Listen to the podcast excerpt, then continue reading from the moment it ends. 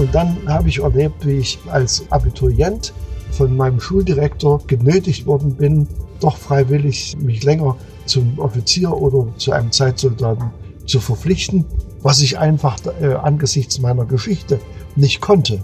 Und was dazu führte, dass ich also den Studienplatz nicht gekriegt habe, den ich wollte. Ich wollte Architekt werden. Dass Gott das Ganze ganz anders geführt hat und äh, aus mir einen vielleicht doch ganz brauchbaren Pastor gemacht hat, äh, sei hier kurz angefügt. Mit Herz und Haltung. Dein Akademie-Podcast. Wie weckt man eigentlich den Mut zum Widerstand? Impulse aus der friedlichen Revolution in der DDR und der samtenen Revolution in der Tschechoslowakei. Herzlich willkommen zum Podcast mit Herz und Haltung. Ich bin Daniel Heinze. Hallo. Und das hier, das ist die erste von insgesamt drei Folgen dieses Podcasts, die bei der Sommerakademie Koordinaten Europas entstanden sind. Die lief im Sommer im St. Wenceslaus Stift in Jauernick bei Görlitz. Über 30 meist junge Menschen aus dem ganzen deutschsprachigen Raum kamen nach Ostsachsen ins Dreiländereck zu Polen und Tschechien, um sich hier mit den Themen Freiheit, Widerstand und Menschenwürde zu beschäftigen. In Seminaren, Vorträgen, bei Zeitzeugengesprächen und Exkursionen. Und einige dieser jungen Leute hatten Lust, diese Sommerakademie auch mit einem Podcast-Workshop zu begleiten. Und heute und in den kommenden Wochen hört ihr eben hier bei uns nach und nach die wirklich spannenden Ergebnisse dieses Workshops. Heute steht dabei besonders das Thema Widerstand im Mittelpunkt. Die ganze Sommerakademie-Woche über waren Zeitzeugen zu Gast bei den Teilnehmern und Teilnehmerinnen und die haben dann berichtet über ihr Leben, ihren Widerstand oder ihre Beschäftigung mit dem Thema. Und eines der drei Podcast-Workshop-Teams hat dabei besonders diese eine Frage gereizt, kann man den Mut zum Widerstand irgendwie erlernen oder anderen beibringen? Aber warum erzähle ich das eigentlich? Jetzt lernt ihr das Team kennen, das die Gespräche für den heutigen Podcast geführt hat. Ja, ich heiße Hanna Olbrich und ich komme aus Oberursel bei Frankfurt am Main. Und ich bin Pauline Krause und ich komme aus Dresden. Wir haben uns vorgenommen, verschiedene Zeitzeugen zu interviewen und sie zu hinterfragen, was waren denn ihre emotionalen Hintergründe, in den Widerstand zu gehen. Zeitzeugen eigentlich der Zeit, in dem der eiserne Vorhang Europa geteilt hat, also in der Zeit der DDR, aber auch eben in anderen Ostblockstaaten, die quasi aktiv den Widerstand auch selber mitgestaltet haben oder das doch auch erlebt haben. Was uns vor allem wichtig ist, ist herauszufinden, wie kann man denn heute junge Menschen für den Widerstand begeistern und welche Tipps und Tricks würden diese Personen uns heute an die Hand geben, um in den Widerstand zu gehen. So, und jetzt hört ihr also gleich die zwei Gespräche, die Pauline und Hanna zu ihrem Thema geführt haben. Zuerst mit Harald Brettschneider. Der evangelische Pfarrer war eine wichtige Persönlichkeit der Friedens-, Umweltschutz- und Menschenrechtsbewegung in der DDR. Auf ihn geht das berühmte Logo zurück, Schwerter zu Pflugscharen. Brettschneider ist unter anderem Träger des Bundesverdienstkreuzes erster Klasse. Tja, und in Jauernick im August schilderte er den Sommerakademie-Teilnehmern und Teilnehmerinnen ganz anschaulich, wie das damals war mit der Bürgerbewegung und der friedlichen Revolution. Hanna und Pauline haben ihn danach in der Kaffeepause befragt. Ihr werdet es hören, hin und wieder pustet mal der Wind. Die Gespräche wurden im Freien aufgenommen und deswegen rappelt es hin und wieder ein kleines bisschen. Danke schon jetzt für eure Nachsicht. Jetzt also die Unterhaltung mit Harald Brettschneider bei der Sommerakademie 2021 in Jauernick.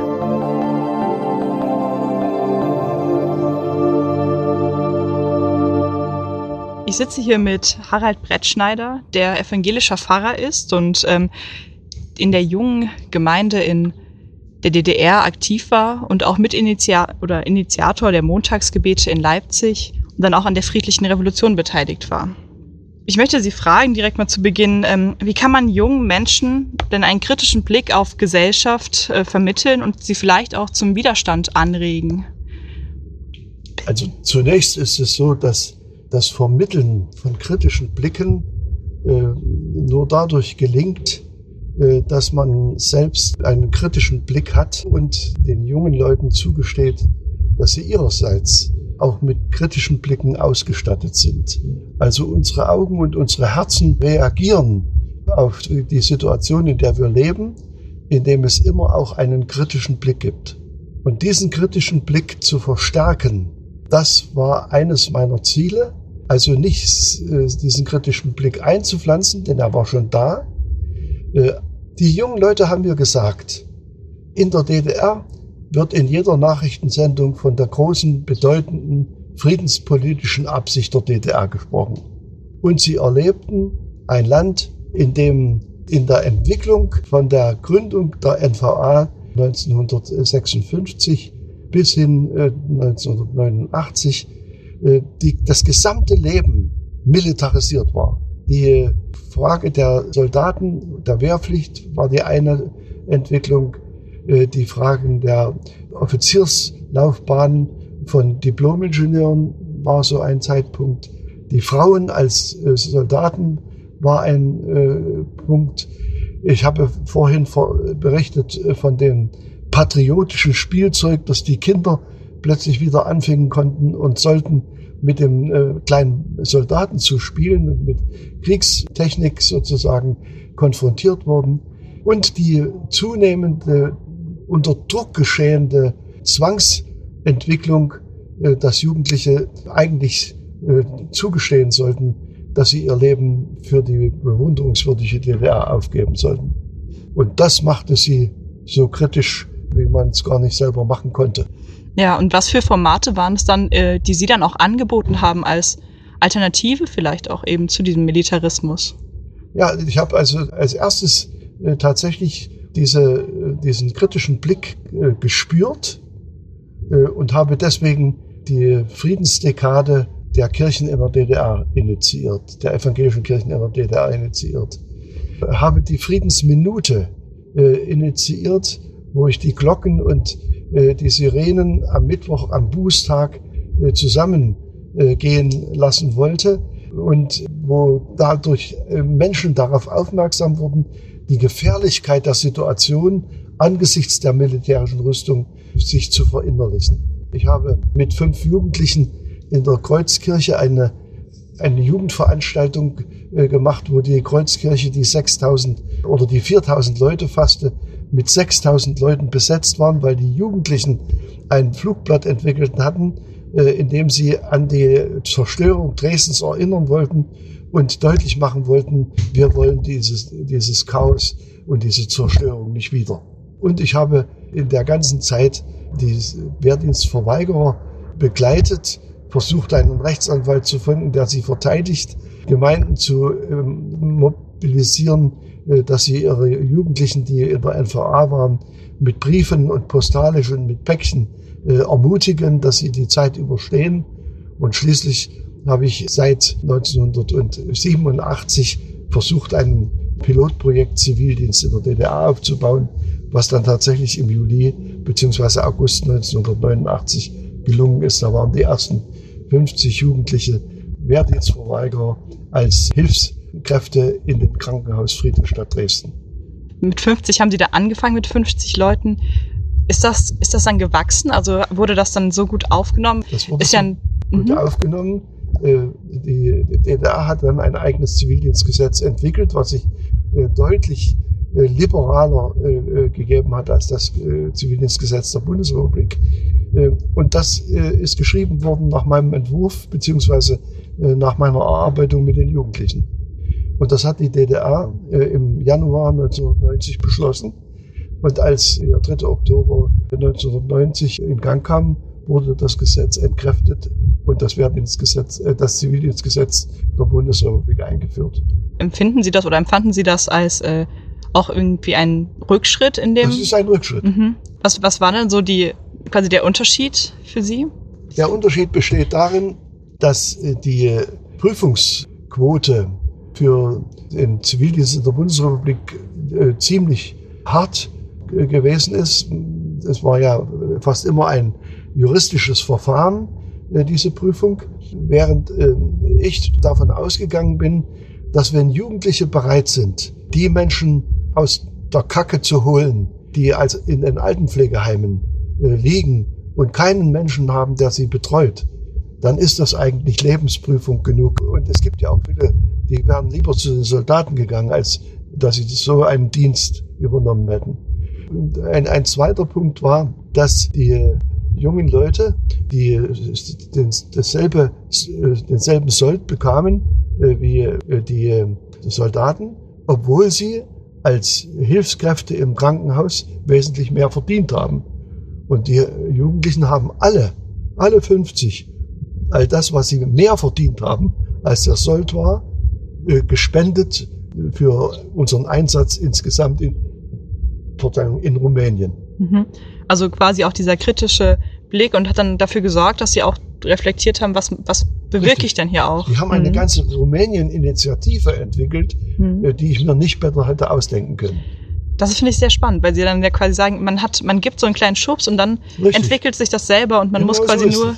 Das, das, ist auch mein Ziel ja. gewesen. Ja. Waren das dann hauptsächlich äh, kirchlich motivierte Jugendliche oder hat das dann auch quasi Wellen geschlagen, dass man sagen kann, dass auch andere Jugendliche, die da nicht eingebunden waren, plötzlich gemerkt haben, da gibt es auch eine Alternative? Also das waren mehrheitlich Christen, mhm. katholische wie evangelische. Äh, und äh, der katholische Bischof hatte mir ja gesagt, ich soll mich um die Wehrdienstverweigerer im katholischen Bereich mit kümmern, was ja auch ein Vertrauensverhältnis äh, beschreibt, was aber eben auch eine Konzentration des Bischofs auf die Weltkirchensituation bedeutete. Und es waren aber eben auch eine ganze Reihe Nichtchristen dabei wobei man in den Arbeitsauffassungen es kaum unterscheiden konnte. Die waren also so, ähm, dadurch, dass sie nicht, dass sie den Wehrpass abgenommen bekommen hatten äh, und den, den Einberufungsbefehl abgenommen bekommen hatten, waren die so befreit, dass sie mit ganz großem Engagement gearbeitet haben. Und wenn es dann, als dann äh, ja mehr auch auf schon 1989 und auf den Fall der Mauer zuging, hat sich das dann quasi auch ähm, immer mehr entwickelt? Also weil das, man hat dann ja bestimmt auch eine, oder würde ich jetzt vermuten, dass dann auch eine Entwicklung gab von immer größerem Zuspruch, dass sich da diese kritische Geist auch immer mehr verbreitet hat. Sie haben ja auch äh, eine große Aktion gehabt mit ähm, Aufnähern, die ja für ähm, das, äh, der Spruch hieß dann äh, Schwerter zu Flugscharen. Das hat ja große Kreise geschlagen. Das muss ja auch irgendwie dann über diese Grenzen hinaus immer weitergegangen also, sein. Äh, die äh, Schwerter zu Flugscharen waren ja das Symbol der Friedensdekade. Mhm von der ich vorhin schon sprach, die ich mal initiiert habe. Und das äh, Symbol habe ich also tatsächlich äh, selbst entworfen. Dann hat dann eine Grafikerin eine Reinzeichnung gemacht und wir haben das in den Friedensdekaden, äh, in der ersten Friedensdekade als Lesezeichen und in der zweiten Friedensdekade als Aufnäher, auf, ja, Aufnäher ausgegeben, über 100.000 Stück jeweils. Und das hatte solche anstückende Wirkung, dass mir, als die alle verbraucht waren, diese Aufnäher, mir 50 Westmark geboten worden sind, damit ich sie in der DDR, äh, dass ich, damit ich den äh, in der DDR einen solchen Aufnäher geben konnte. Das ist also unvorstellbar. Aber diese, dieser Aufnäher äh, selber hat tatsächlich zu einem geistigen Wandel dahingehend geführt, dass in der gegenwärtig hochmilitarisierten Situation mit Gewalt nichts mehr zu machen ist, weil diese Gewalt fast immer äh, ansteckend neue Gewalt auslösen würde. Und äh, diese Gewalt, dieser, dieser Trend zur Gewaltlosigkeit, äh, der hat nicht bloß in der DDR gewirkt, der hat äh, sogar in Europa gewirkt, ja bis nach Südafrika. Ich habe also einen nigerianischen Freund, äh, George Tokpa, äh, der äh, seinerseits aus äh, den Patronenhülsen äh, die er als ehemaliger Kindersoldat äh, verschossen hatte und die nicht getroffen hatten, hat er Kreuze gebaut. Da ist dieses Zeichen des Patronenkreuzes entstanden. Also das ist wirklich eine weltweite äh, Entwicklung gewesen, die natürlich nicht alle militärische Entwicklung beendet hat, aber die zumindest einen Impuls gesetzt hat, dass ein neues Denken sich mhm. eingesetzt hat und dass das nicht bloß von Gorbatschow gekommen ist. Was war Ihre ganz persönliche Motivation warum haben Sie so in der Form Widerstand geleistet, wie Sie es getan haben gegen Militarismus, gegen ein äh, autoritäres Regime? Ja, das äh, hat mehrere Ursachen. Erstens hat mich meine Mutter aus einem zerbombten Haus in Dresden am 13. Februar 1945 herausgezogen. Äh, zweitens habe ich erlebt, wie die russischen Panzer in der antifaschistischen Sowjetzone in mein Haus gefahren sind und das Kanonenrohr mir entgegenguckte, als ich den Schulranzen auf, äh, saß und dann äh, der Lehrer, äh, der da gesehen hat, was mein Banknachbar gemalt hat, dieses zerrissen hat und uns aufstehen ließ und schwören, nie wieder eine Waffe in die Hand zu nehmen. Und dann habe ich erlebt, wie ich äh, als Abiturient von meinem Schuldirektor äh, in einer neuen Situation genötigt worden bin, doch freiwillig mich länger zum Offizier oder äh, zu einem Zeitsoldaten zu verpflichten, was ich einfach äh, angesichts meiner Geschichte nicht konnte. Und äh, was dazu führte, dass ich also den Studienplatz nicht gekriegt habe, den ich wollte. Ich wollte Architekt werden. Äh, dass Gott das Ganze ganz anders geführt hat und äh, aus mir einen vielleicht doch ganz brauchbaren Pastor gemacht hat, äh, sei hier kurz angefügt. ja, und aber wieso, wie kann man das dann aufrechthalten, wenn so eine ganze Gesellschaft oder nicht eine ganze, aber viele Leute noch aus diesem Nie wieder Krieg kippen in ein äh, Wir verteidigen mit der Waffe in der Hand die äh, DDR. Wie kann man da dazu äh, weiterhin stehen? Das, was man als Kind mal äh, geschworen oder sich ähm, zu einer Überzeugung angelernt hat oder erzogen bekommen hat. ja, unterdessen war ja äh, zum Beispiel die Atombombe in Hiroshima und in Nagasaki gezündet worden und äh, die verheerenden Folgen dieser militärischen Entwicklung, äh, aber auch die äh, weltweite militärische Bedrohung durch jeweilige Machthaber, die haben mich veranlasst, bei meinem kindlichen Glauben zu bleiben. Und was hat Ihnen die Kraft gegeben, das dann auch ähm, fortzuführen? Für mich spielt das Kreuz Jesu Christi eine ganz große Rolle, weil er sozusagen das, den Himmel geerdet, also Mensch geworden, äh, geerdet hat, also Mensch geworden ist und weil er die Schuld von Menschen äh, auf sich genommen hat und getilgt hat und sozusagen für die Menschen, die an ihn glauben, zum Fürsprecher äh, für den Himmel werden will. Dieser Christus hat mein Rückgrat stabilisiert und mir Mut zur Zivilcourage gegeben. Dann bedanke ich mich sehr für das Gespräch. Gerne. Es hat mich gefreut. Soweit das erste Sommerakademie-Gartengespräch im August in Jauernick im St. Wenceslaus Stift mit Pfarrer Harald Brettschneider aus Dresden. Der zweite Gesprächspartner von Hanna und Pauline war Dr. Thomas Kyrill Havel. Der 1978 geborene Priester und Ordensmann aus Tschechien arbeitet unter anderem als Religionspädagoge und in Jauernick bei den Koordinaten Europas hat er vom Widerstand und der Arbeit der katholischen Kirche in der Tschechoslowakei berichtet, die auch mit zum Wechsel vom Realsozialismus hin zur Demokratie im Lande beitrug. Die Ereignisse in der Tschechoslowakei Ende 89, die sind als samtene Revolution in die Geschichtsbücher eingegangen. Thomas Havel, jetzt bei Mit Herz und Haltung.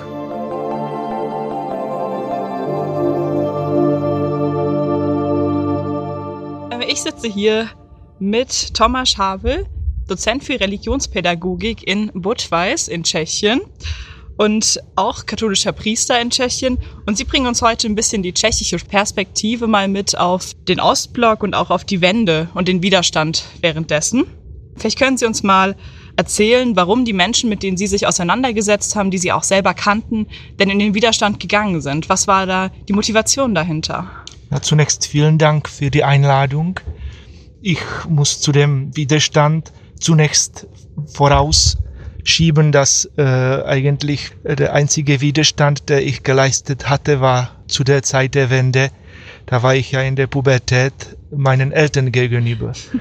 Und äh, ich muss also wirklich äh, bewundern, die Mitbrüder oder die Menschen, die einen wirklichen Widerstand geleistet haben, eigentlich dann in meinem Alter, aber vor einigen Jahrzehnten vorher. Und ich denke, die haben sich das überhaupt nicht geplant.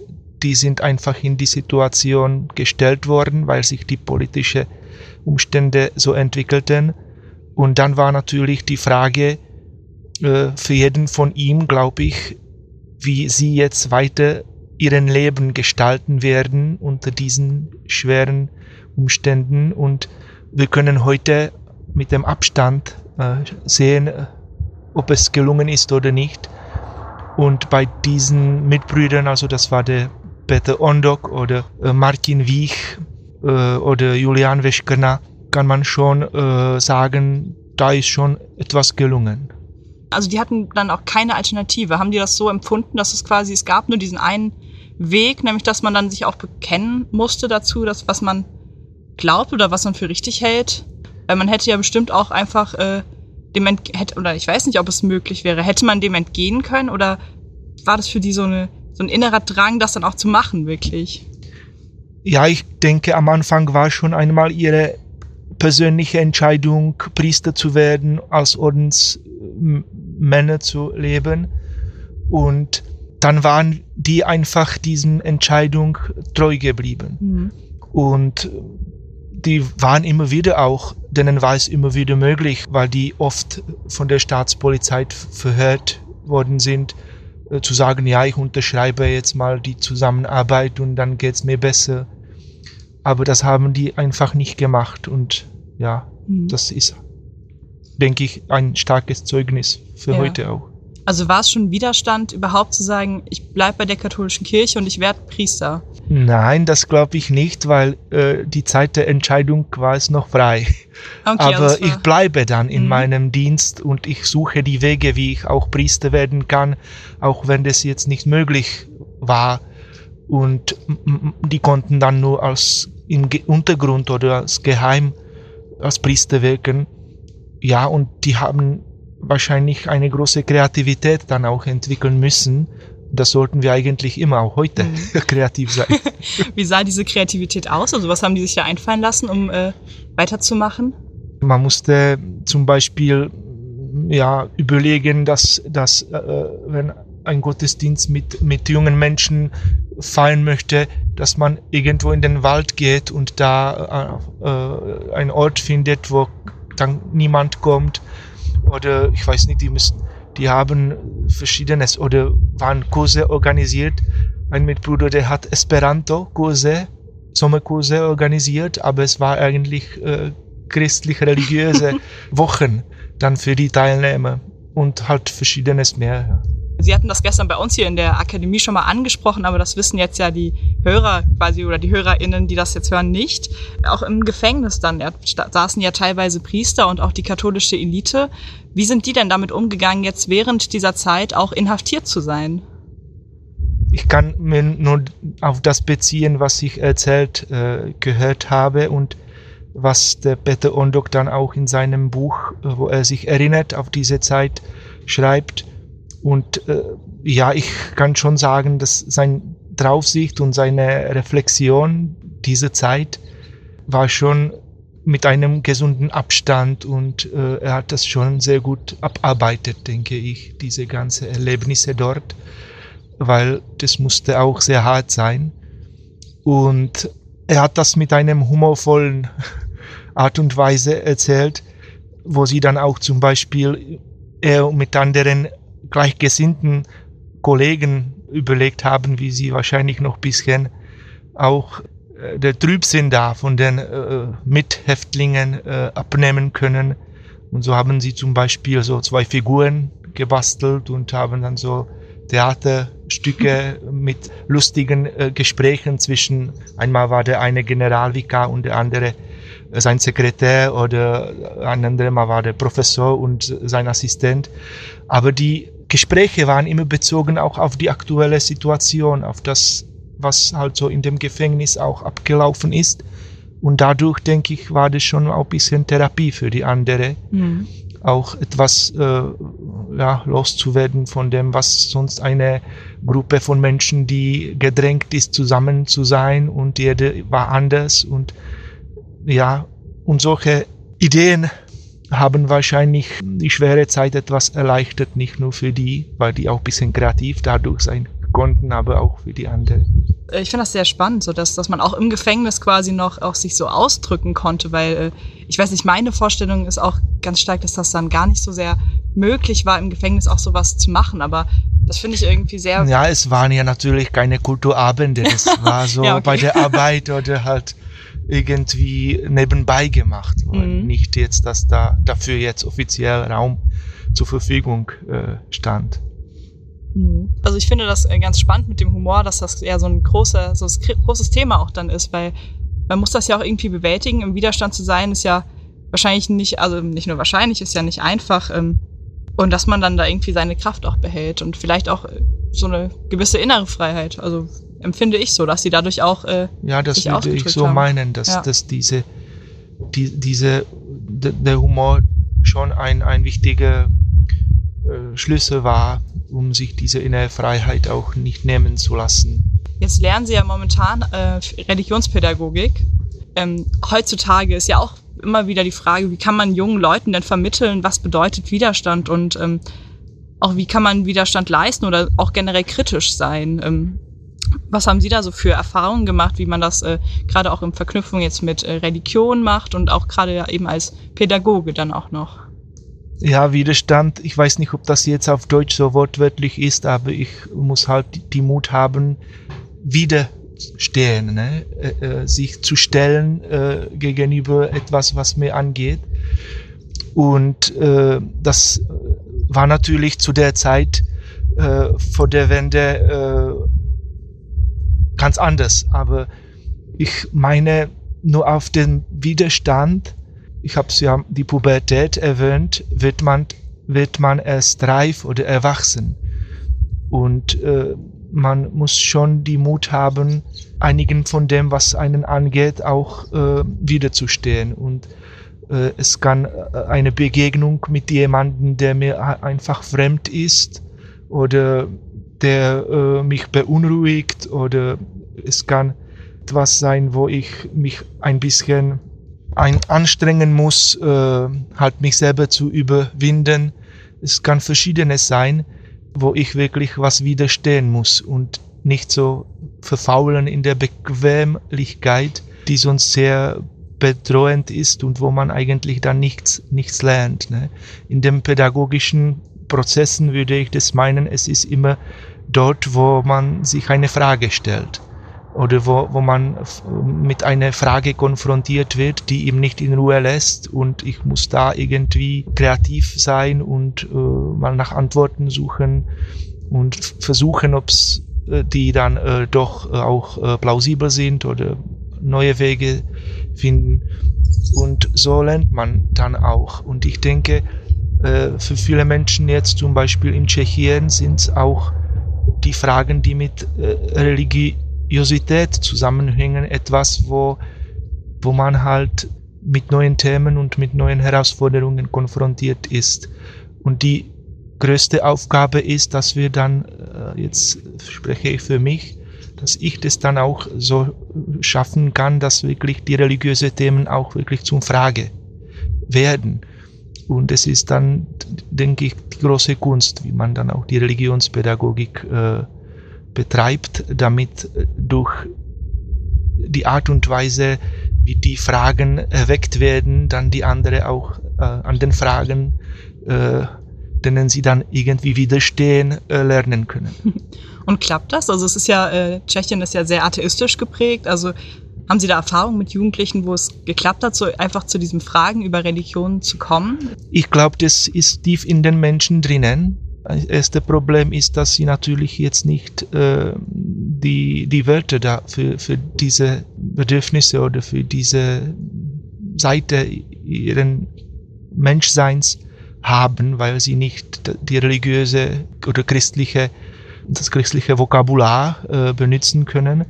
Und das ist das äh, eine. Und das andere ist, ich glaube, das Entscheidende ist dann, dass das eine gute Beziehung äh, bedarf. Wenn die Beziehung da aufgebaut ist, äh, wo man ja, wirklich zu Gott jetzt die Beziehung? Nein, zwischen den Menschen. zwischen den Menschen, okay. Äh, Mhm. Also zum Beispiel zwischen mir und jemanden anderen, denn dann natürlich dann durch die Beziehung eher bereit wahrscheinlich ist dann auch für, für wahr zu halten, das, was ich ihm dann sage, wenn das eine Vertrauensbeziehung dann ist. Also das ist, glaube ich, sehr, sehr wichtig und dann kann sowas gelingen.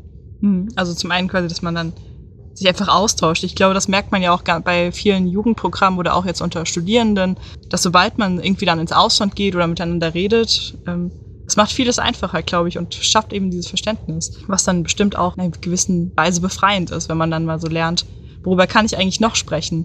Gerade das mit einem die Worte fehlen, finde ich ganz interessant. Auch mal über seine, seine religiösen Gefühle so zu reden, ist Das ist nicht einfach, wenn man nicht weiß, wie. Ja, das ist schon, da kann man schon so ein bisschen gerade in dem Gespräch sich unterstützen und immer wieder halt versuchen, ist das so, meinst du das so, hm. könnte das so sein, verstehe ich das so richtig, dass man so langsam auf dem Weg sich gemeinsam äh, macht. Und ich würde jetzt sagen, nicht um dann einmal jemanden zur Taufe zu bringen, sondern als Dienst an ihm. Ich sehe es da wirklich pädagogisch und nicht mhm. jetzt ja. irgendwie, äh, ja. Es geht ja um äh, Widerstand und was für eine was für eine Haltung man da vielleicht braucht. Mhm. Also würden Sie quasi jetzt sagen, um äh, Widerstand leisten zu können, muss man äh, sich Fragen stellen und man muss auch in Beziehung mit anderen Menschen treten, oder? Sind das so ja, so würde ich das sagen, ja. Machen Damit dann letztendlich auf dem Widerstand äh, jemand, der sich da wieder diesen Weg begebt, auch äh, äh reif werden kann oder erwachsen werden kann. Mhm. Ein freier Mensch, der seine Menschenwürde auch äh, schätzt und es auch bei den anderen so, so kann. Ich bedanke mich für das Gespräch. Vielen Dank. Das war Pfarrer Thomas Havel und damit sind wir am Ende der ersten Podcast-Werkstatt von der Sommerakademie 2021 in Jauernick. Koordinaten Europas zu den Themenkomplexen Freiheit, Widerstand und Menschenwürde. Diese Sommerakademie war ein Projekt des Bistums Limburg und der Theologischen Fakultät der Universität Erfurt mit zahlreichen Partnerinnen und Partnern, darunter die Konrad-Adenauer-Stiftung in Sachsen, aber auch die Katholische Akademie im Bistum Dresden-Meißen, das Katholische Forum im Land Thüringen und natürlich der Ort des Geschehens, das St. Wenceslaus Stift in Jauernick bei Görlitz. Und wir freuen uns natürlich auf eure Gedanken zu dem, was ihr gerade gehört habt. Her mit euren Kommentaren via Instagram oder Facebook oder auf lebendig-akademisch.de. Und bitte abonniert diesen Podcast, damit ihr weder die anderen beiden Workshop-Folgen aus Jauernick verpasst, noch die weiteren regulären Folgen von Mit Herz und Haltung. Also einfach auf Abo und Folgen drücken und natürlich ist das Ganze kostenlos. Mein Name ist Daniel Heinze, ich freue mich schon auf die nächste Ausgabe und sage für heute vielen Dank fürs Zuhören und Tschüss. Mit Herz und Haltung. Dein Akademie-Podcast.